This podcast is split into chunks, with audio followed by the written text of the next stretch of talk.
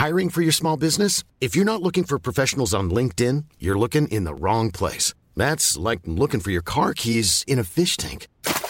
LinkedIn helps you hire professionals you can't find anywhere else, even those who aren't actively searching for a new job but might be open to the perfect role. In a given month, over 70% of LinkedIn users don't even visit other leading job sites. So start looking in the right place. With LinkedIn, you can hire professionals like a professional. Post your free job on linkedin.com slash people today.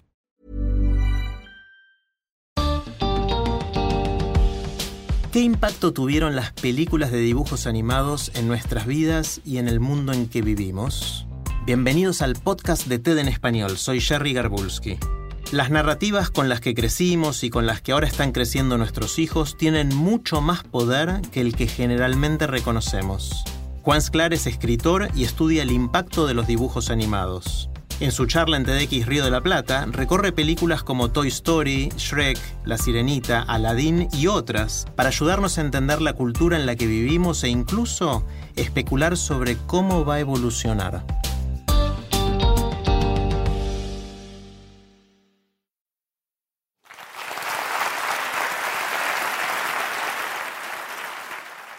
Mi hijo tiene cuatro años y le encanta saltar en el sillón.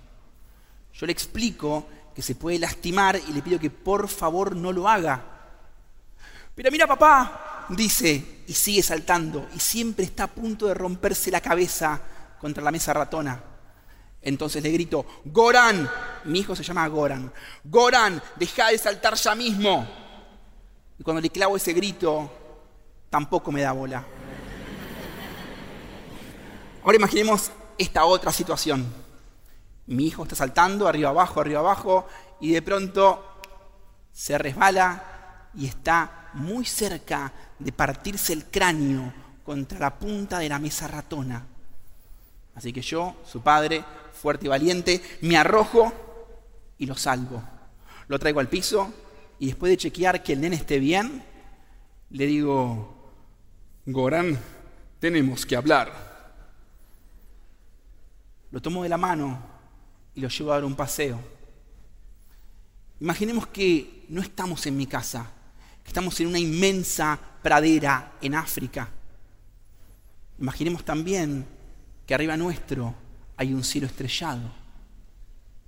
Imaginemos que de pronto suena una orquesta. Goran, estoy muy decepcionado de ti. Me desobedeciste deliberadamente. Te podrías haber lastimado. Pero papá, yo solo quería ser valiente, como tú. Yo soy valiente cuando debo ser valiente. Goran, verás, ser valiente no significa ponerte en peligro. Pero papá, tú no le tienes miedo a nada. Sí, hoy tuve miedo. ¿De veras? Sí, Hoy tuve miedo de que te pasara algo a ti. Y en el momento en que termino mi frase, mi pequeño hijo ve la huella de mis borceguíes en el suelo y la compara con la de su zapatilla. Y entonces recuerda que mido el doble, que peso cinco veces más, que llevo en esta tierra 32 años más que él y que ese número 32 nunca se va a achicar hasta el día en que yo me muera.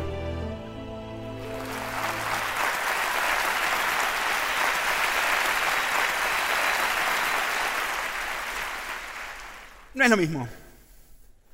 No es lo mismo porque esto que acabo de hacer es una escena del Rey León.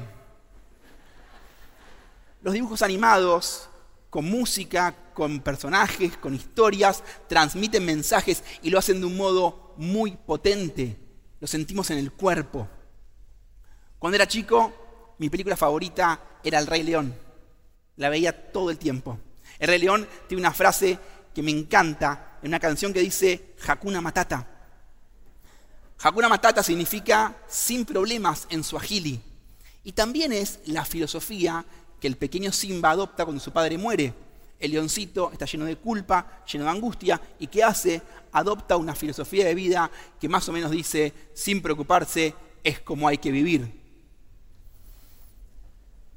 Sin embargo, cuando crecí y tuve un hijo y volví a ver el Rey León, descubrí que Hakuna Matata es simplemente una etapa en la vida de Simba. Vivir en el bosque, con tus amigos, comiendo bichos, sin preocuparte por absolutamente nada que no sea tu deseo y tu libertad. Pero lo que Simba realmente tiene que hacer es asumir sus responsabilidades, volver con su manada, ocupar el lugar de su padre, derrotar al mal y restablecer el ciclo de la vida. Esto es el opuesto absoluto de Hakuna Matata. El rey león me dijo a los 10 años cómo iban a ser mis 20 y con qué los iba a superar a los 30.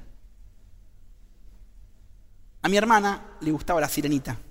Se sabía todas las canciones.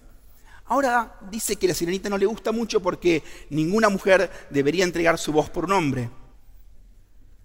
Yo creo que mi hermana no volvió a ver la sirenita de grande porque en la película la princesa Ariel quiere estar con el príncipe Eric, pero vive reprimida por el poder patriarcal del rey Tritón. Es verdad, entrega su voz, pero es un acto desesperado. Y no es hasta que recupera la voz que puede estar con el chico que ella quiere. En la sirenita, la mujer muda nunca logra lo que quiere.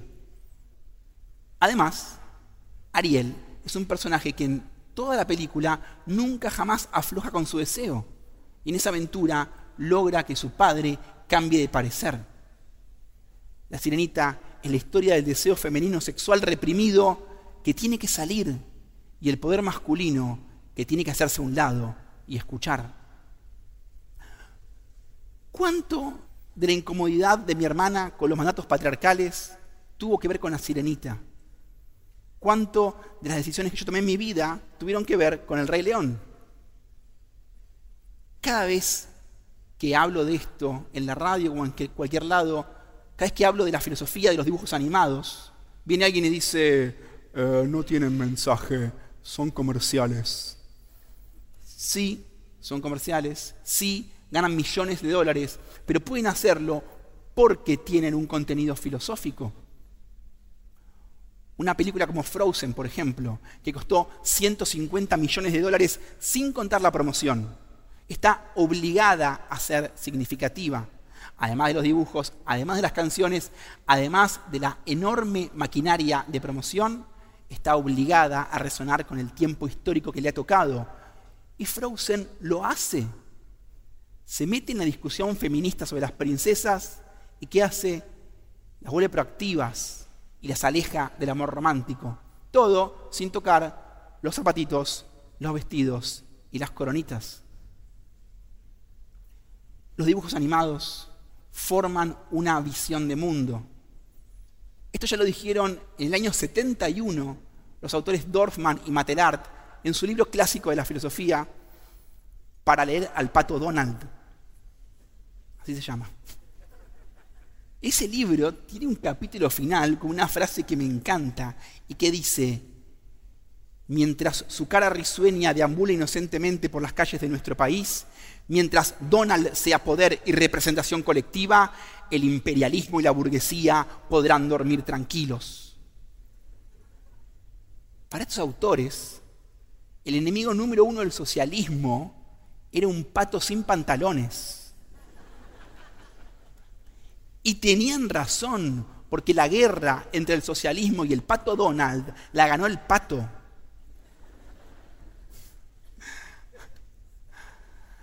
Pasaron ya 50 años de este libro. Muchos de los valores con los cuales se criticaba a Disney en los 70 desde la izquierda fueron absorbidos por el mismo Disney y por toda la industria del entretenimiento infantil. Se decía, por ejemplo, que Disney era racista. Pero en los 80s y los 90, junto con los protagonistas blancos y cristianos, aparecieron judíos, musulmanes, gitanos y chinos. Y luego aparecieron mexicanos, afroamericanos y polinesios. Incluso hoy, hace muy poquito, tenemos una película como Zootopia, que es básicamente un gran argumento antirracista. Se decía que Disney era misógino. Y si bien las princesas de los 90 eran románticas, ya estaban empoderadas. Ariel, como vimos, lucha por su deseo.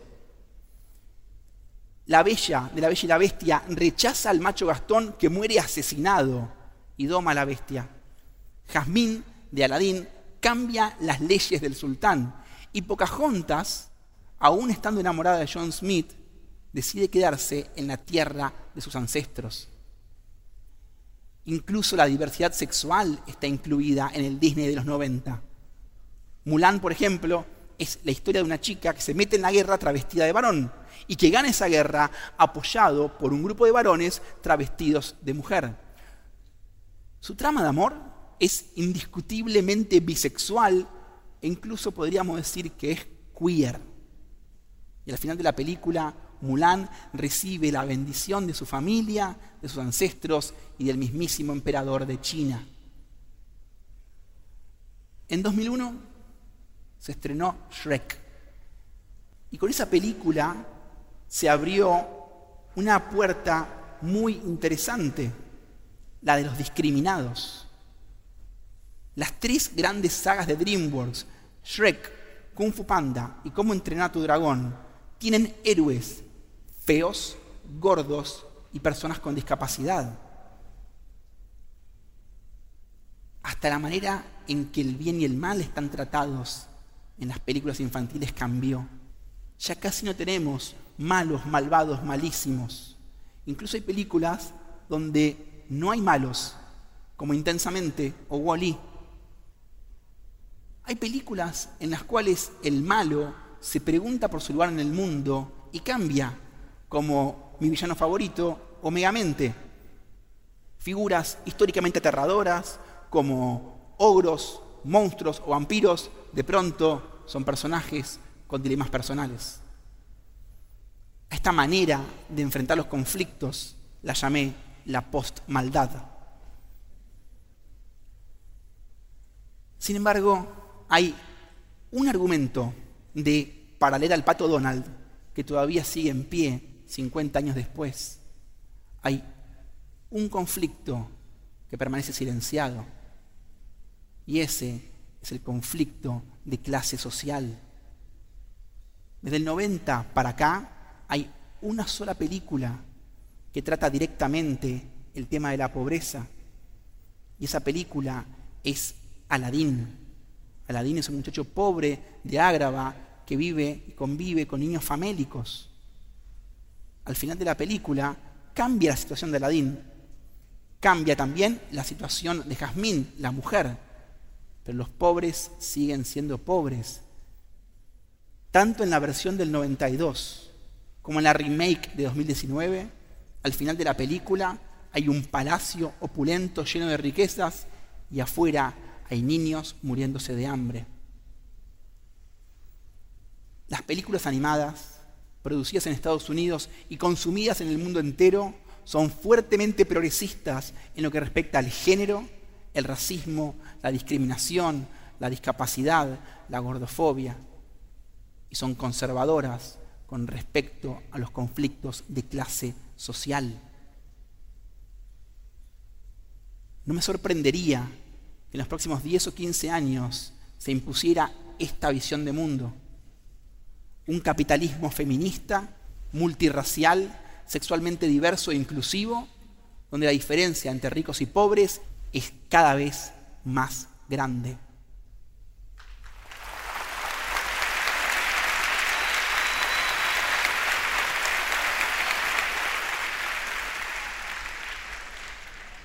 Porque en Disney, en DreamWorks, en Illumination, en Pixar, se reflejan y también se instalan los valores de nuestra civilización. Estas películas no son inocentes, pero tampoco son el enemigo. Podemos usarlas a nuestro favor, pero para que eso suceda hay que entenderlas y para entenderlas necesitamos un nuevo enfoque crítico para ver qué películas ven los chicos, para discutirlas entre nosotros y luego con ellos. Y sobre todo para saber qué voces y qué valores están siendo silenciados. Pero volvamos a mi sillón. Yo tengo un hijo de cuatro años y quiero que deje de saltar. Así que lo llamo. Goran, vení por favor. Y bajo hasta su altura. Goran, te hago una pregunta. ¿Quién tiene la pata más grande, Simba o Mufasa? Mufasa. Vení, apoya tu mano en la mía. ¿Quién tiene la mano más grande, vos o yo? Vos. ¿Entendés que si saltás en el sillón te podés romper la cabeza? Sí, papá. Entonces, ¿me vas a hacer caso? Sí, papá.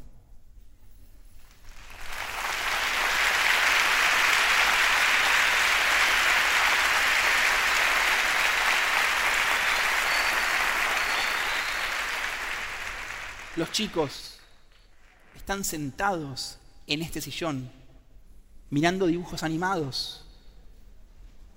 Nosotros creemos que es entretenimiento, están embobados, pero están sentados frente a la maquinaria ideológica más potente de nuestro siglo. No los dejemos solos.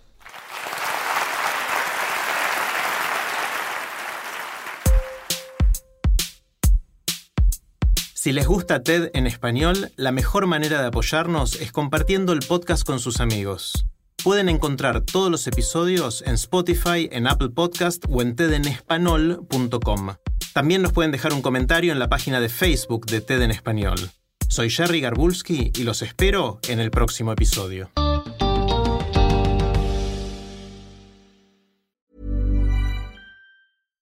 When you make decisions for your company, you look for the no-brainers. And if you have a lot of mailing to do, stamps.com is the ultimate no-brainer. It streamlines your processes to make your business more efficient, which makes you less busy. Mail checks, invoices, legal documents, and everything you need to keep your business running with stamps.com. Seamlessly connect with every major marketplace and shopping cart. Schedule package pickups and see your cheapest and fastest shipping options from different carriers with rates up to 89% off USPS and UPS rates. And with the stamps.com mobile app, you can take care of mailing and shipping wherever you are. Make the same no-brainer decision as over 1 million other businesses with stamps.com. Sign up with code program for a 4-week trial plus free postage and a free digital scale. No long-term commitments or contracts.